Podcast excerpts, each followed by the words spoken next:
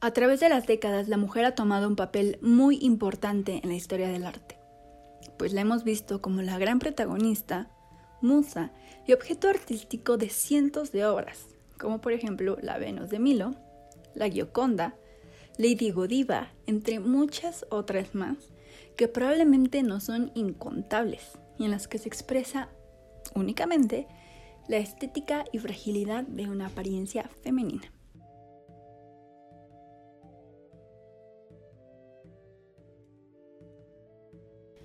No obstante, este papel de la mujer en la historia del arte va más allá de ser una inspiración de lienzo, pues es poco sabido que existieron cientos de mujeres artistas que por cuestiones socioculturales vivieron en el anonimato, como Sofonisba Anguissola, quien recientemente tuvo fama al descubrir que ella era quien había hecho el retrato del rey Felipe II y no Alonso Sánchez Cuello, como todos lo creían.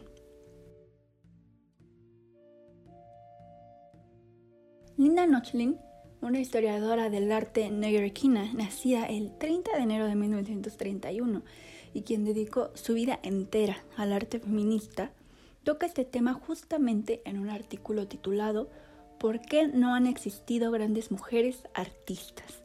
Este artículo fue publicado en el Art News en el año 1971. Y bueno, en este artículo, Linda retoma este tema desde varios puntos que vamos a desglosar, empezando por la idea principal. Es verdaderamente difícil encontrar artistas mujeres. ¿A qué nos referimos con esto?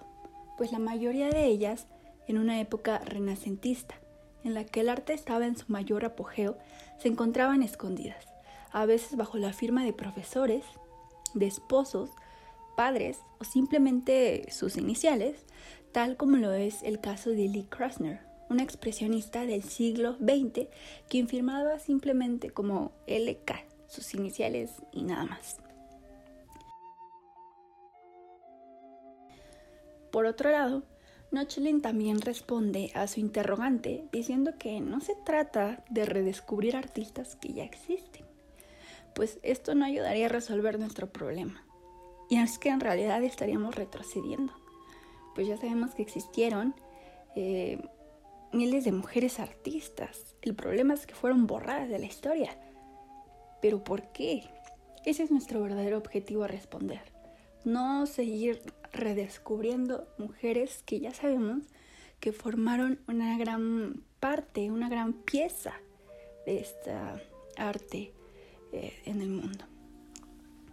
El tercer punto de Linda es que no se debe confundir el arte femenino con arte feminista. Esto en realidad es muy grave y provocaría una gran problemática. Y es que es bien sabido que usualmente a lo femenino se le conoce como lo sutil, lo frágil, lo que no debe estar estrechamente ligado con el feminismo. ¿Por qué? Bueno, esto para empezar no nos conviene a nadie. Ser mujer no significa hacer las cosas desde una perspectiva frágil, tal como mencionamos antes con Sofonisba Anguissola, quien por años se pensó que su obra había sido hecha por un hombre. Sin embargo, sí que existen hombres que hacen pinturas delicadas, como el columpio de Fragonard, quien tiene una técnica increíblemente sutil y no precisamente tiene que presentarse como algo femenino. A lo que voy es que el encasillar a los géneros en una forma de trabajar solo determina lo que una mujer o un hombre pueden o no hacer. Ahora Nochlin habla de que este tema no solo ha afectado a las mujeres, pues como mencionamos se ha borrado del arte renacentista a cientos de artistas, incluyendo a todos aquellos que no figuran dentro del estereotipo del hombre, blanco y europeo, pues se borró, por ejemplo, todo registro de cualquier pintor africano de la época. Y bueno, debemos estar conscientes que el arte no simplemente se trata de un arte europeo, de un arte occidental. El arte existió en todo el mundo y el que no haya tenido cierta estética como era pedida en aquellos tiempos no significa que debería de ser descalificada. Siguiendo un poco nuestra idea, retomamos que la mujer no se debe ver como el problema de no ser una gran estrella artística, sino se debe percibir al igual que el hombre. Y con esto fomentar una equidad, porque la mujer no es ni ha sido el problema de todos estos acontecimientos que la han ido borrando de la historia del arte. Y también debemos intentar dejar de hablar y, mencionar, y mencionarlas como mujeres artistas. Vaya, se dice así para recalcar que son mujeres, claro, pero deberíamos em, normalizar esta inclusión en la profesión, pues no es común, por ejemplo, decir hombres artistas. Entonces, ¿por qué sí parece fundamental marcar esta diferencia al referirnos a otro género, si en realidad las capacidades son exactamente las mismas?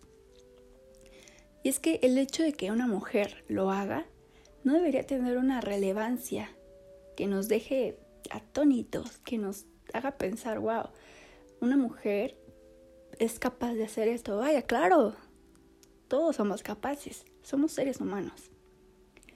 Finalmente, y como modo de respuesta, Dina Nochlin menciona que la manera de responder la interrogante de su artículo es pensar en los contextos sociales de la mujer. ¿Qué se esperaba de ella en cada momento de la historia? Si seguimos en esta línea renacentista, podremos saber que la mujer tenía que ser una fiel esposa, una excelente madre de una numerosa familia. Debía estar en casa, planchar, hacer la comida, vaya, como se dice vulgarmente, portarse bien. Y por supuesto, no estar pintando cuerpos de hombres desnudos como era usual en aquel siglo, sino el mundo probablemente se volvería loco. Romper con esos estereotipos para una mujer podía significar, a no ser que tuviera una familia muy comprensiva, muy anuente, cosa que era muy difícil de encontrar, eh, significaba que se enfrentaba a toda una concepción de la feminidad era romper muchas normas, era atreverse mucho, era ser severamente sancionada. Incluso se entendía que podía poner en peligro la misma, los mismos conceptos de honorabilidad de la familia y de las mujeres. Por lo tanto, en realidad corrían un gran riesgo cuando se enfrentaban a eso y conseguían cumplir con su vocación, con su interés, con sus expectativas y sus esperanzas.